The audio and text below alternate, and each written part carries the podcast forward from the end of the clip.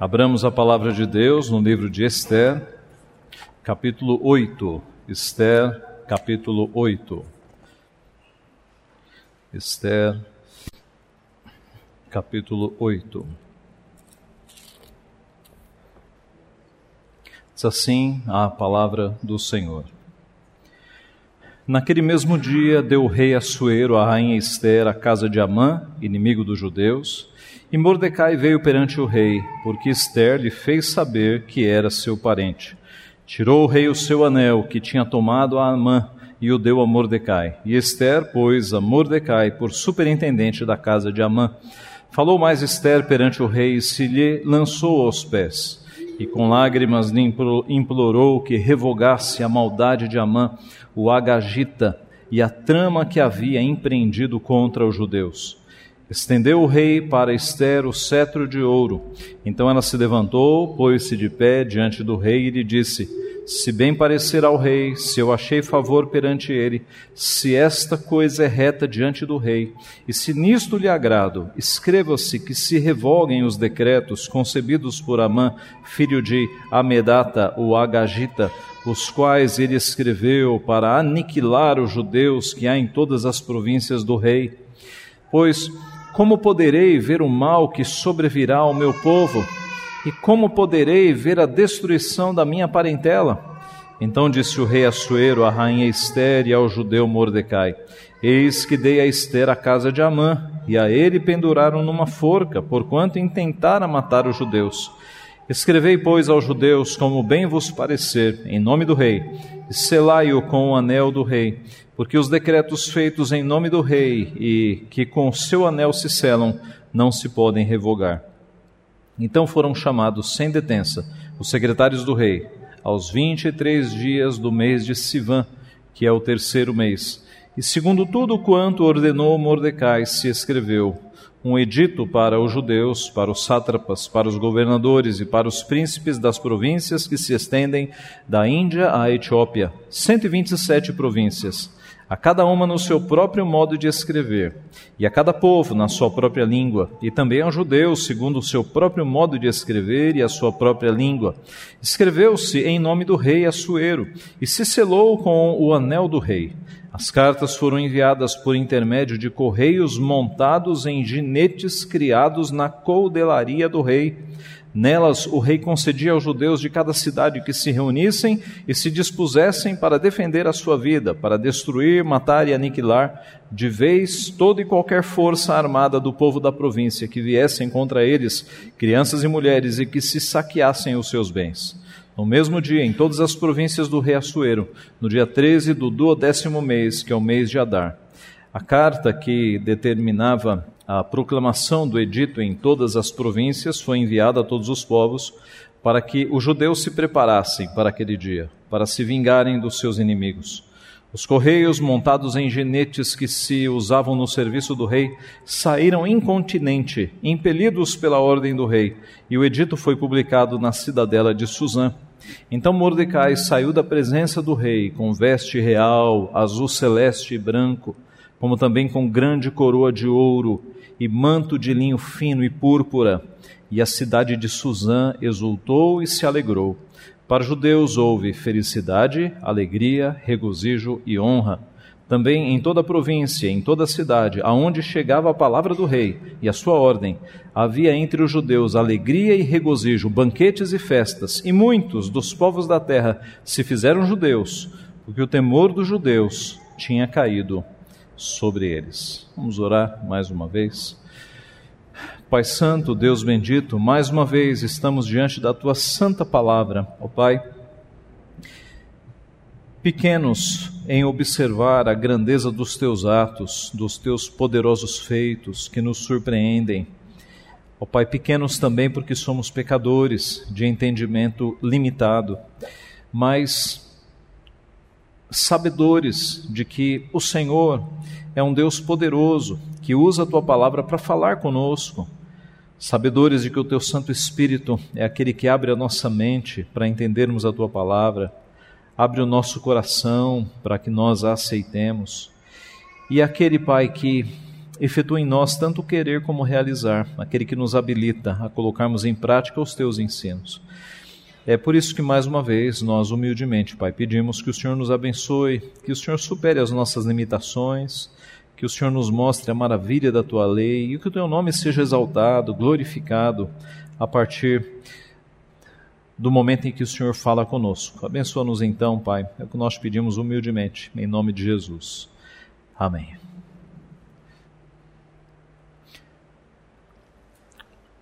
Há muitas coisas que acontecem na nossa vida que nós não entendemos. Simplesmente não entendemos. E nos perguntamos para Deus, Senhor, o que é que está acontecendo? O que é que o Senhor quer me dizer com isso? Muitas coisas, muitas coisas.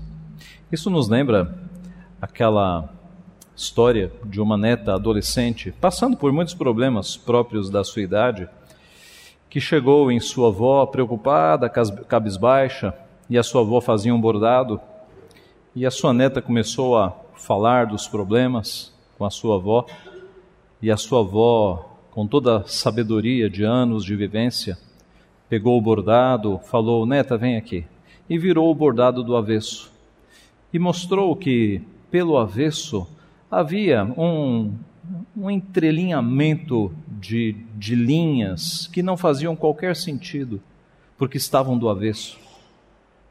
Não havia qualquer beleza naquele avesso.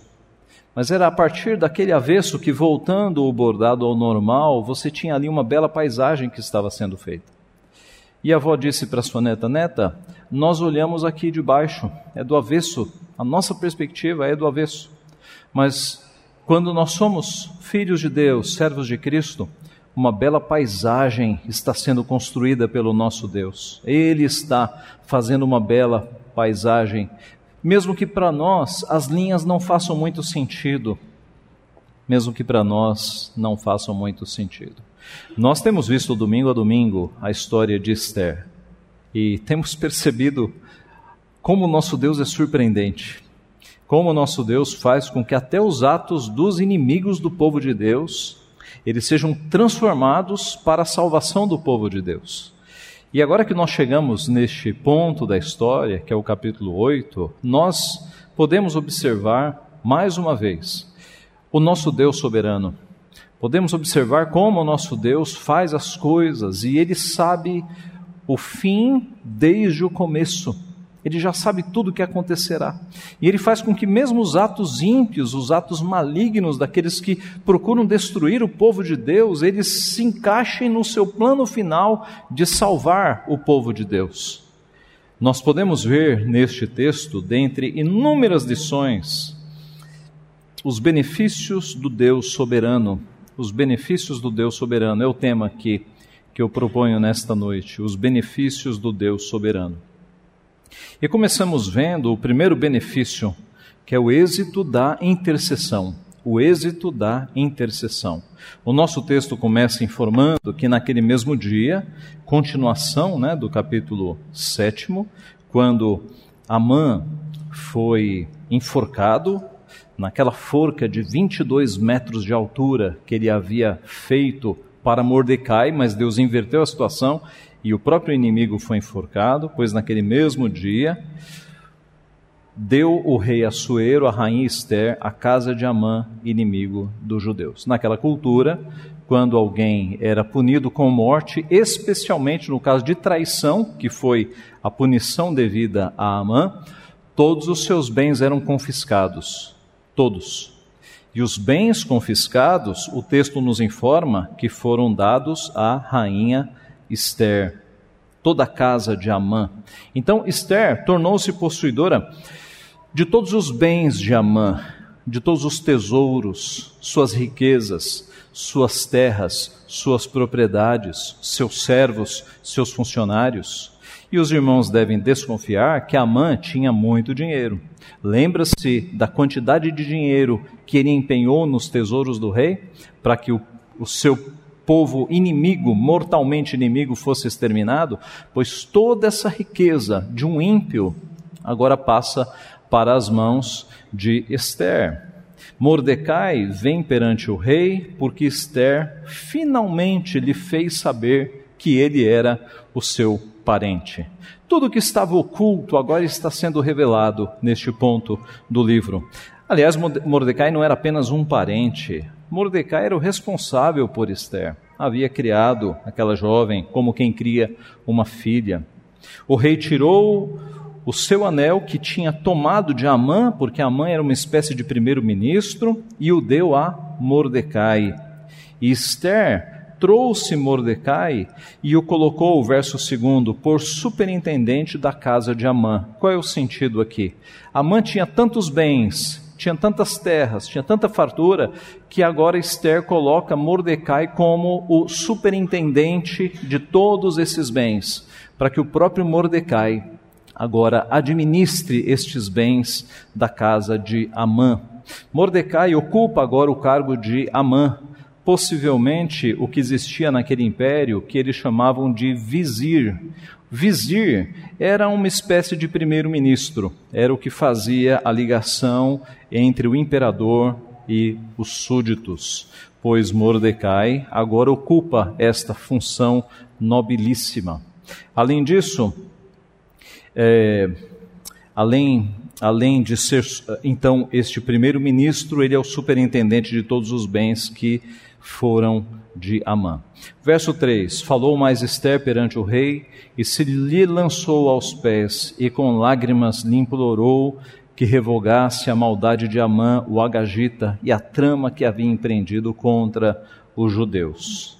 Esther agora está humilhada Esther agora está em lágrimas. Aquela Esther que estava agindo estrategicamente, escolhendo as palavras?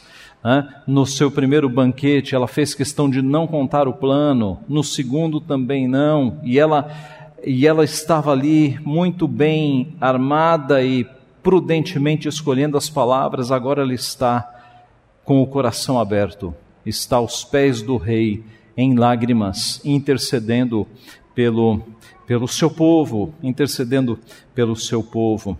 Note que Esther está salva. Esther não corre mais risco de morte, mas Esther finalmente percebeu que ela fazia parte do plano de Deus e de que ela estava ali naquela posição porque Deus a colocara ali.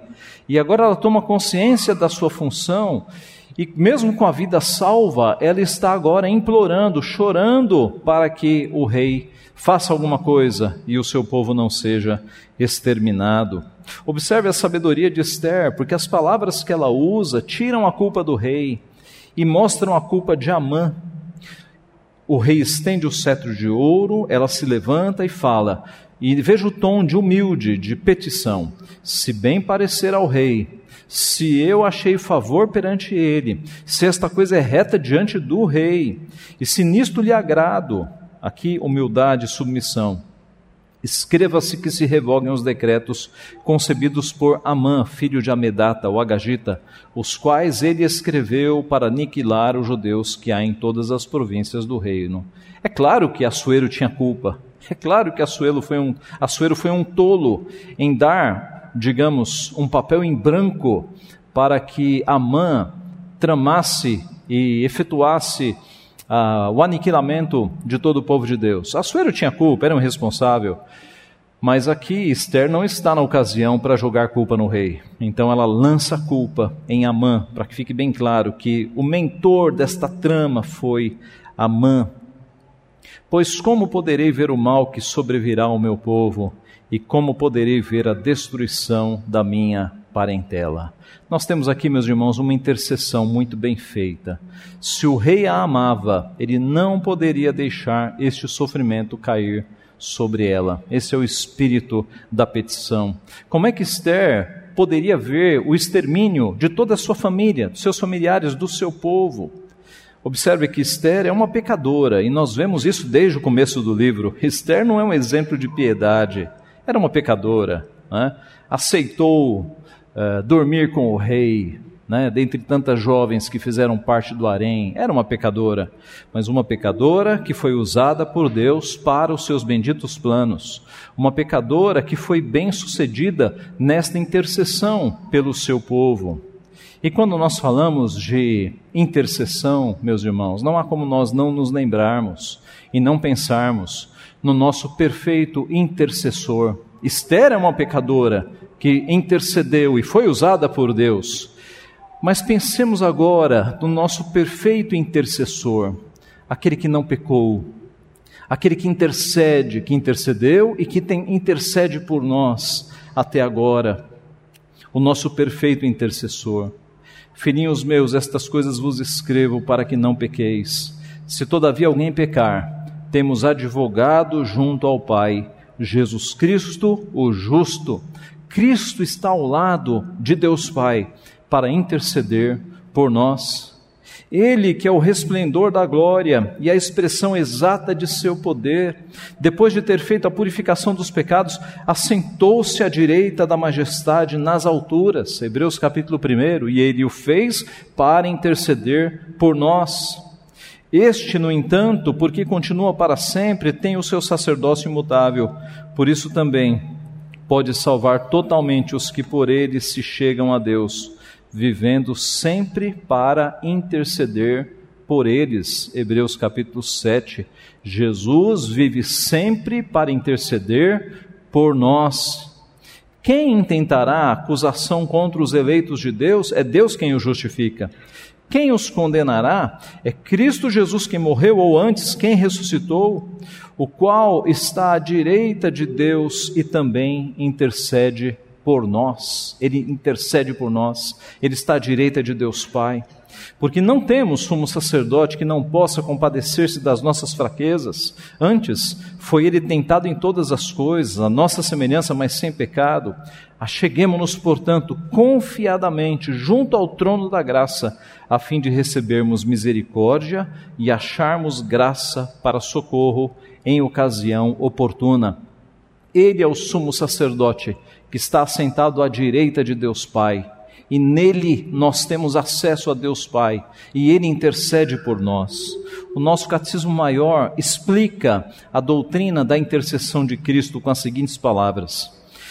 Pergunta 55. Cristo faz a sua intercessão apresentando-se em nossa natureza continuamente perante o Pai no céu pelo mérito da sua obediência e sacrifício cumpridos na terra, declarando ser a sua vontade que seja aplicada a todos os crentes, respondendo a todas as acusações contra eles, adquirindo-lhes paz de consciência, não obstante as faltas diárias, dando-lhes acesso com confiança ao trono da graça e aceitação das suas pessoas e serviços. Note, Cristo está ao lado do Pai, é o começo da resposta.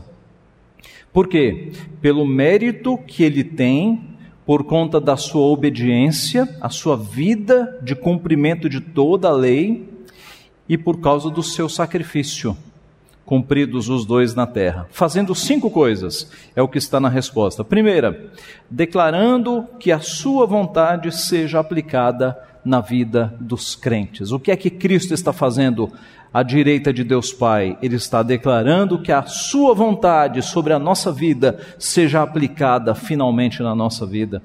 Ele está, segundo, respondendo a todas as acusações que são feitas aos crentes. Você se lembra que você tem um acusador contra a tua vida, um inimigo das tuas almas? Pois quem te defende dele é Jesus Cristo. Ele está ao lado de Deus Pai defendendo-nos como advogado, respondendo a cada acusação, mostrando que nós não temos mais culpa porque ele morreu na cruz do Calvário. Terceiro, adquirindo aos crentes paz de consciência em meio às faltas diárias. Nós podemos, mesmo num dia em que nós passamos comum, como todos os outros são, ainda com pecados, porque não fomos glorificados, nós podemos ter consciência pacífica, paz na consciência, porque Cristo está ao lado de Deus Pai e Ele faz com que nós tenhamos paz de consciência, repetindo em nossa mente: perdoado, perdoado. Se o acusador diz culpado, Cristo diz perdoado, perdoado. As coisas do passado foram lavadas, esqueça. Agora é nova criatura, eis que tudo se fez novo, você é nova criatura. Esqueça o passado, você nasceu de novo. Quarto lugar, dando acesso aos crentes com confiança ao trono da graça. Nós estamos neste momento diante do trono da graça. Nós temos um acesso a Deus Pai. E não apenas no culto público, mas quando durante a semana nós oramos ao nosso Deus, Cristo é aquele que abre o caminho para que nós falemos diretamente com Deus Pai. Não precisamos de um padre para fazer a ligação, não precisamos de um bispo e nem do Papa. Cristo é o nosso mediador. Nós falamos diretamente com Deus Pai, porque Cristo abriu este novo caminho. E quinto, fazendo com que nós e as nossas obras sejam aceitas diante do Pai. Nós somos aceitos diante do Pai, porque Cristo intercede por nós, e Ele faz com que a nossa pessoa justificada e as nossas obras, ainda que imperfeitas, sejam transformadas para a glória de Deus Pai. Já no seu ministério, Cristo intercedeu por nós. É por eles que eu rogo, não rogo pelo mundo, mas por aqueles que me deste, porque são teus. Não rogo somente por estes, mas também por aqueles que vierem a crer em mim, por intermédio da Sua palavra. Pai, a minha vontade é que onde eu estou, estejam também comigo os que me deste, para que vejam a minha glória que me conferiste, porque me amaste antes da fundação do mundo. João capítulo 17, a oração sacerdotal. Observe que o nosso perfeito mediador rogou por nós, orou por nós, mesmo antes de nós existirmos. Ele orou pedindo não apenas por aqueles, mas também por aqueles que vierem a crer em mim. Éramos nós. Nós não estávamos vivos e Cristo já rogava por nós. E não apenas rogou por nós, mas morreu na cruz no nosso lugar. E hoje ele continua intercedendo por nós, à destra de Deus Pai. Meus irmãos, Esther foi uma boa intercessora, apesar dos seus pecados. Deus fez com que ela tivesse êxito, mas nós temos um intercessor que é perfeito, que é muito superior, que é santo, que é justo, que viveu, morreu para nos salvar e que intercede por nós para que nós sejamos protegidos, para que nós sejamos purificados, para que nós sejamos aceitos diante do nosso Pai. Louvado seja o seu nome. O primeiro benefício é o êxito da intercessão. O segundo benefício é o decreto da salvação. O decreto da salvação. Veja o verso 7. Então disse o rei Assuero à rainha Esther e ao judeu Mordecai: Eis que dei a Esther a casa de Amã, e eles a penduraram numa forca, porquanto intentara matar os judeus. Escrevei, pois, aos judeus, como bem vos parecer, em nome do rei, selai-o com o anel do rei, porque os decretos feitos em nome do rei, e que com o seu anel se selam, não se podem revogar. Nós já sabemos que, de acordo com a lei dos medos e dos persas, uma lei soberba, uma lei que não se podia revogar. Veja que soberba, não é? Eu vou criar uma lei que, se ela for selada, ninguém pode anular. Como que se eles fossem inerrantes, perfeitos, soberba, soberba. Veja que lei soberba, mas era o que estava regendo aquela situação. Eles não poderiam anular o primeiro decreto, o primeiro edito, né, o primeiro decreto do rei. Então, como não era possível anular o primeiro decreto, que marcava a data da aniquilação dos judeus, do ataque em massa aos judeus, o rei, percebendo a trama de Amã, ele pensou: vamos fazer um outro decreto que dê aos judeus o direito de defesa. E assim, as duas leis vão funcionar, nenhuma se pode revogar, mas pelo menos, pelo menos uma vai anular a outra foi o que se pôde fazer ali naquele império tão confuso que era o império, o império Medo-Persa. O novo edito foi escrito à semelhança do primeiro, em todas as línguas dos habitantes do império. Secretários foram chamados de todas as línguas e escreveram a mesma sentença, o mesmo parágrafo, nos vários idiomas de todas as 127 províncias, para que agora esse segundo edito, o primeiro era um edito de morte, né, serão exterminados. O segundo edito era um edito de vida, podem se defender, pois esse edito de vida foi escrito em todas as línguas e foi enviado, selado com o selo do anel e enviado. Note que a mensagem anterior havia sido enviada pelos correios, isto é, pelos mensageiros daquela época. Isso está no capítulo 3, versículo 13. Há uma diferença aqui interessante. 3,13, que é o primeiro edito, o da morte. Enviaram-se as cartas por intermédio dos correios a todas as províncias do rei, para que se destruíssem, matassem e aniquilassem de vez a todos os judeus, moços e velhos, crianças e mulheres, em um só dia, no dia 13 do duodécimo mês, que é o mês de Adar, e que lhes saqueassem os bens. Aqui no segundo decreto, no segundo edito, veja o versículo 10.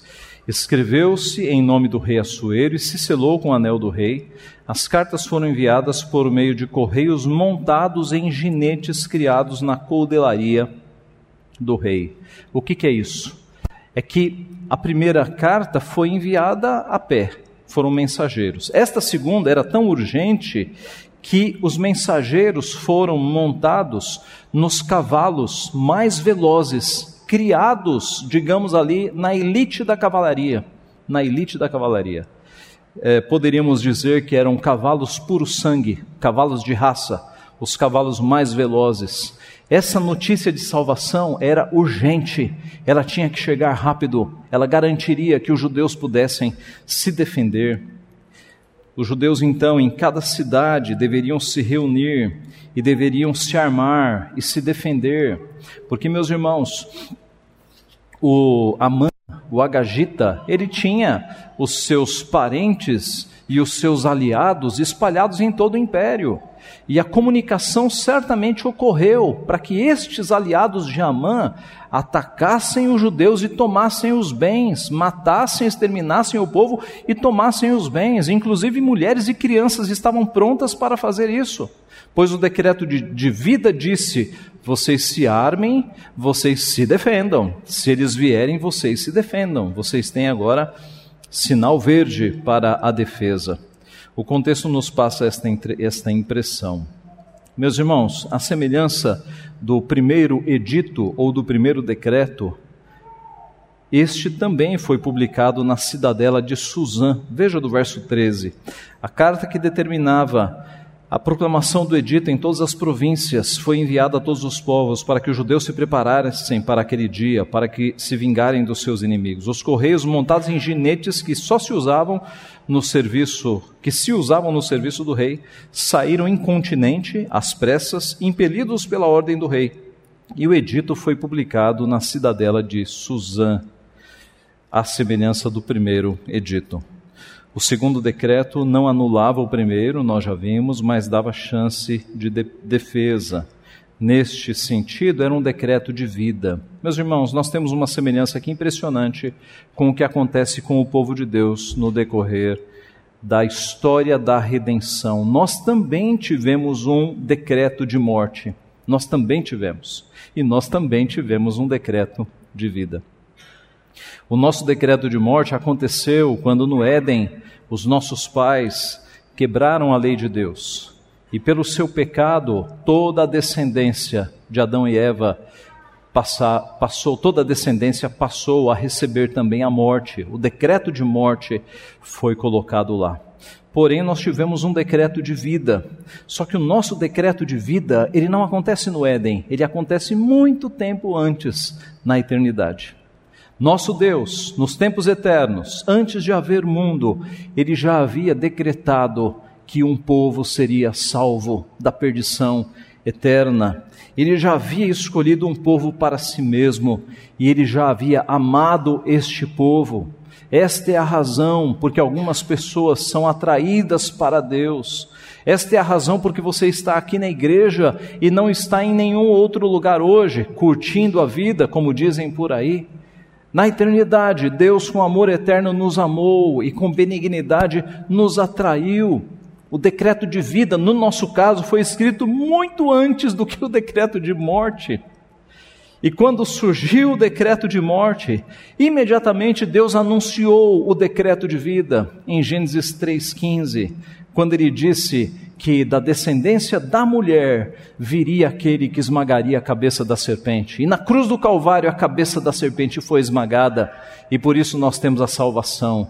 Nós estamos dentro do decreto de vida, o decreto de morte, meus irmãos, foi anulado, ele foi cumprido. Na verdade, assim como o primeiro edito não poderia ser anulado, as consequências da queda de Adão e Eva também não poderiam ser simplesmente anuladas. Deus não mataria o primeiro casal e criaria um outro casal, vamos recomeçar. Não. Deus é justo juiz, ele não faria isso. Por isso, ele manda um decreto de vida. E Jesus Cristo, ele vem não para anular o primeiro decreto que pesava sobre nós, mas ele vem para pagar, ele vai morrer no nosso lugar. Essa é a diferença aqui das duas histórias. Note como nosso Deus é gracioso. Na história de Esther, entre o primeiro decreto e o segundo decreto, muita coisa aconteceu. Houve muita insegurança, muito temor, muito desespero. Todavia, entre o nosso decreto de morte, aquele que nos atingiu, e o decreto de salvação, pouquíssimo tempo existiu. Na verdade, Deus já tinha o decreto de vida quando aconteceu o decreto de morte. Louvado seja Deus por isso. Nós não temos inseguranças, nós não temos medo de perder a salvação. O Deus que nos salvou o fez na eternidade e nós estamos eternamente salvos, porque na eternidade Ele nos amou. E o amor de Deus não é como o nosso amor, que é inconstante, que depende dos outros. O amor de Deus é eterno e Ele nos ama para sempre, e é por isso que nós temos a segurança da salvação. Na história de Esther, o povo não teve que morrer porque ele pôde se defender. No nosso caso, Cristo teve que morrer. Ele morreu no nosso lugar para que nós pudéssemos finalmente viver. Porque onde há testamento é necessário que intervenha a morte do testador, Hebreus 9,16. Agora, pois, já nenhuma condenação há para os que estão em Cristo Jesus, porque a lei do Espírito da vida em Cristo te livrou da lei do pecado e da morte. Olha as duas leis aqui e a lei da vida, do espírito da vida, te livrando da primeira lei, da lei do pecado e da morte. Romanos capítulo 8. Meus irmãos, os benefícios do Deus soberano, além do êxito da intercessão e do decreto da salvação, nós temos ainda, e por fim, a alegria de uma nação, a alegria de uma nação. Verso 15. Então Mordecai saiu da presença do rei com veste azul, com veste real azul celeste e branco, como também com grande coroa de ouro e manto de linho fino e púrpura. Vestes reais, vestes belíssimas reais, azul celeste e branco, uma grande coroa de ouro, um manto de linho, que era um tecido refinado na época, linho fino e púrpura. Púrpura sempre foi a cor real, a cor dos reis. Né? Uh, alguns entendem que essa cor sempre foi a cor dos reis, porque a mistura de pigmentos era uma mistura muito difícil de ser feita, muito rara, e por isso é que os reis usavam este tipo de cor. Mas pense na imagem. Mordecai, meus irmãos, que lá no capítulo 4, quando soube do que havia se passado, rasgou as suas vestes e se cobriu de pano de saco e de cinza e saiu pela cidade com pano de saco. Imagine aí um pano de estopa, uma roupa, você vestido com um saco de estopa.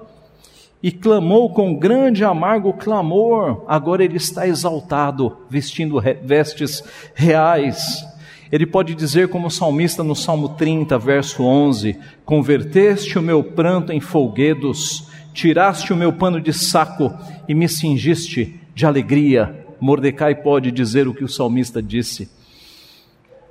A cidade de Suzã exultou e se alegrou.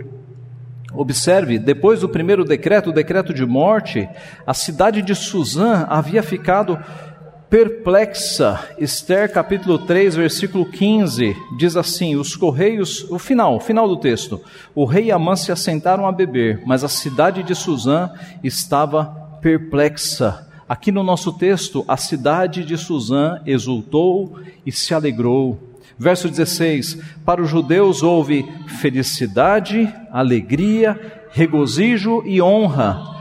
Quatro emoções foram sentidas aqui com o decreto de vida, para contrapor as quatro emoções que foram sentidas no decreto da morte.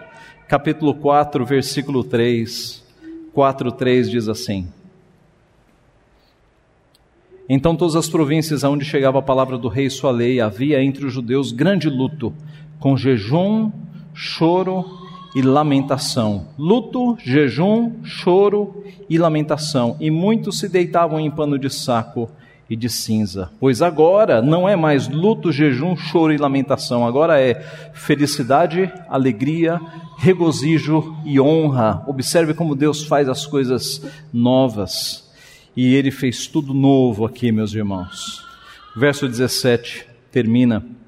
Também em toda a província, em toda a cidade, aonde chegava a palavra do rei a sua ordem, havia entre os judeus alegria e regozijo, banquetes e festas. E muitos dos povos da terra se fizeram judeus, porque o temor dos judeus tinha caído sobre eles. Pessoas de outros povos que estavam é, convivendo ali com os judeus, acabaram se convertendo ao Deus verdadeiro por perceberem o que Deus havia feito com aquele povo. E eles vieram e, e se tornaram judeus. Meus irmãos, a semelhança do que aconteceu aqui nessa história, nós também temos uma mensagem de vida e de alegria.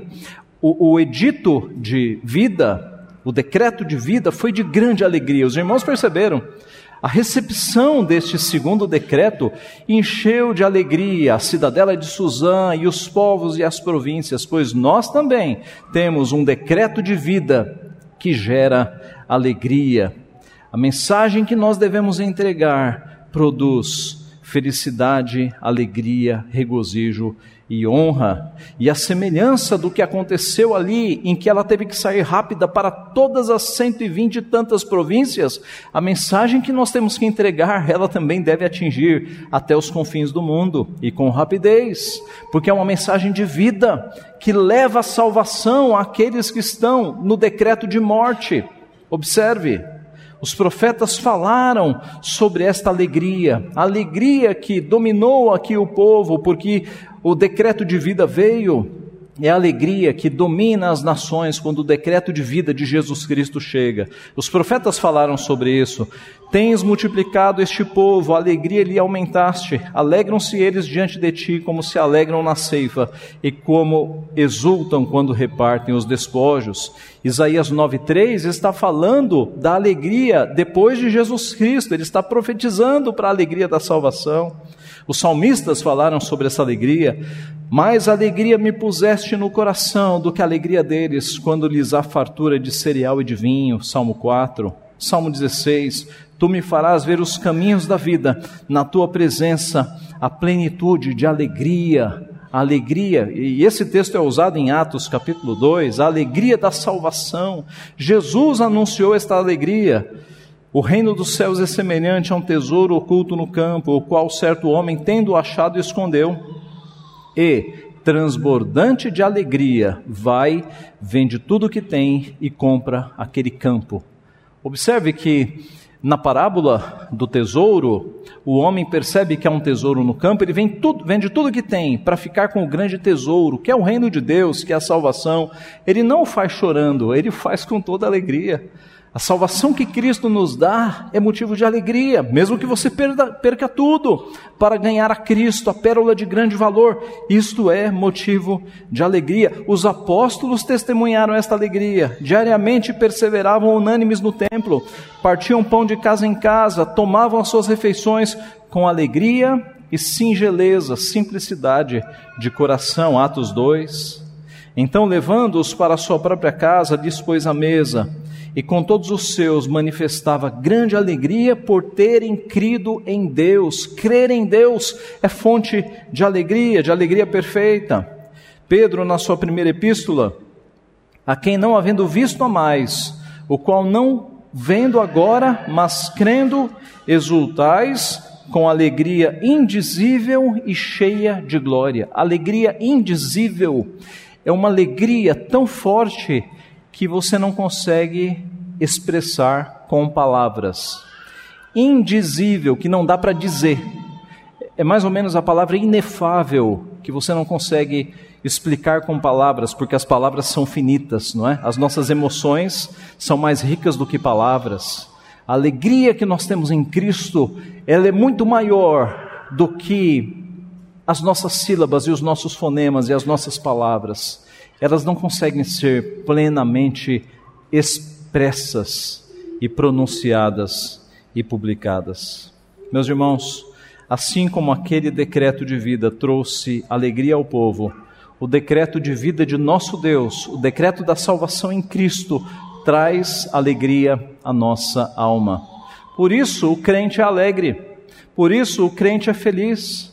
Vem a pandemia e o crente continua feliz. Vem o desemprego e ele continua feliz. Vem o câncer, se abate, mas continua feliz.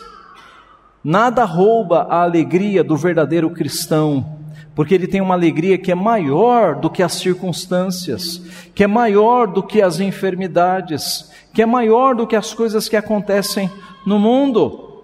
E por que isso? Porque nós encontramos a pérola de grande valor. E se nós temos Cristo, que é a pérola de grande valor, por que é que nós vamos nos preocupar com as coisas deste mundo? Como disse John Trapp, aquele que está a caminho de ser coroado, não precisa se incomodar com o dia chuvoso. Nós estamos a caminho de ser coroados.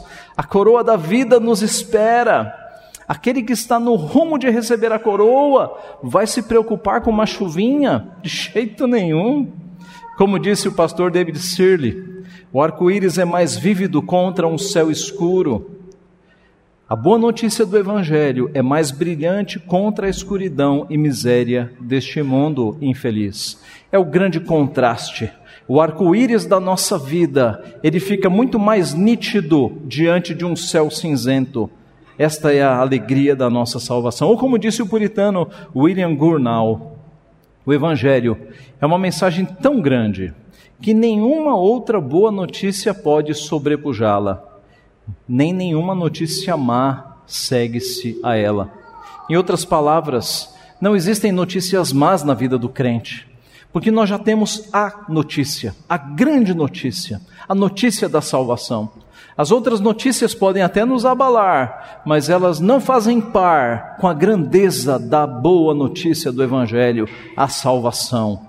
Nós podemos perder tudo: dinheiro, bens, família, mas a pérola de grande valor, a salvação que nós temos em Cristo, esta ninguém pode levar, porque o amor de Deus é eterno e nós estamos nas Suas mãos. Então, meu irmão, aleg meu irmão, alegre-se, minha irmã, alegre-se. Como diz a palavra, alegrai-vos sempre no Senhor. Outra vez vos digo, alegrai-vos, alegrai-vos. Concluindo, nós começamos falando sobre como a nossa vida por vezes ela parece não fazer sentido, não é? E a, o conselho sábio daquela avó mostrou que o nosso Deus opera de formas misteriosas, de formas que nós não entendemos. Mas como disse o poeta, ele sabe o fim desde o começo. Ele escreveu o plano, ele é o tapeceiro, ele é aquele que lá de cima está fazendo uma bela paisagem para a nossa vida. Nós é que estamos vendo da nossa perspectiva e por isso é confuso mesmo. Mas observando a história de Esther, como nós vemos agora, nós percebemos como Deus muda as coisas e faz com que todas as coisas cooperem para o bem daqueles que o amam. Assim, louvemos ao Senhor porque nós temos um intercessor perfeito. Do lado de Deus Pai, junto ao trono de Deus Pai, nós temos um intercessor perfeito, que faz com que nós sejamos aceitos, que nos defende frente aos ataques do inimigo, que nos dá boa consciência, que guarda a nossa alma, a nossa salvação nas Suas mãos. Saiba que o decreto da tua salvação, o decreto de vida, já existia muito antes de você nascer. Deus já te amava, então levante essa cabeça, viva com alegria, enxugue as lágrimas dos teus olhos, pare de reclamar, viva com alegria diante do Deus da tua salvação. Porque nós temos a salvação, nós temos a pérola de grande valor, e o decreto de vida deve trazer alegria em nós e a bendita esperança de que um dia estaremos todos juntos diante do Rei dos Reis, o nosso perfeito intercessor. Que Ele assim nos abençoe. Amém.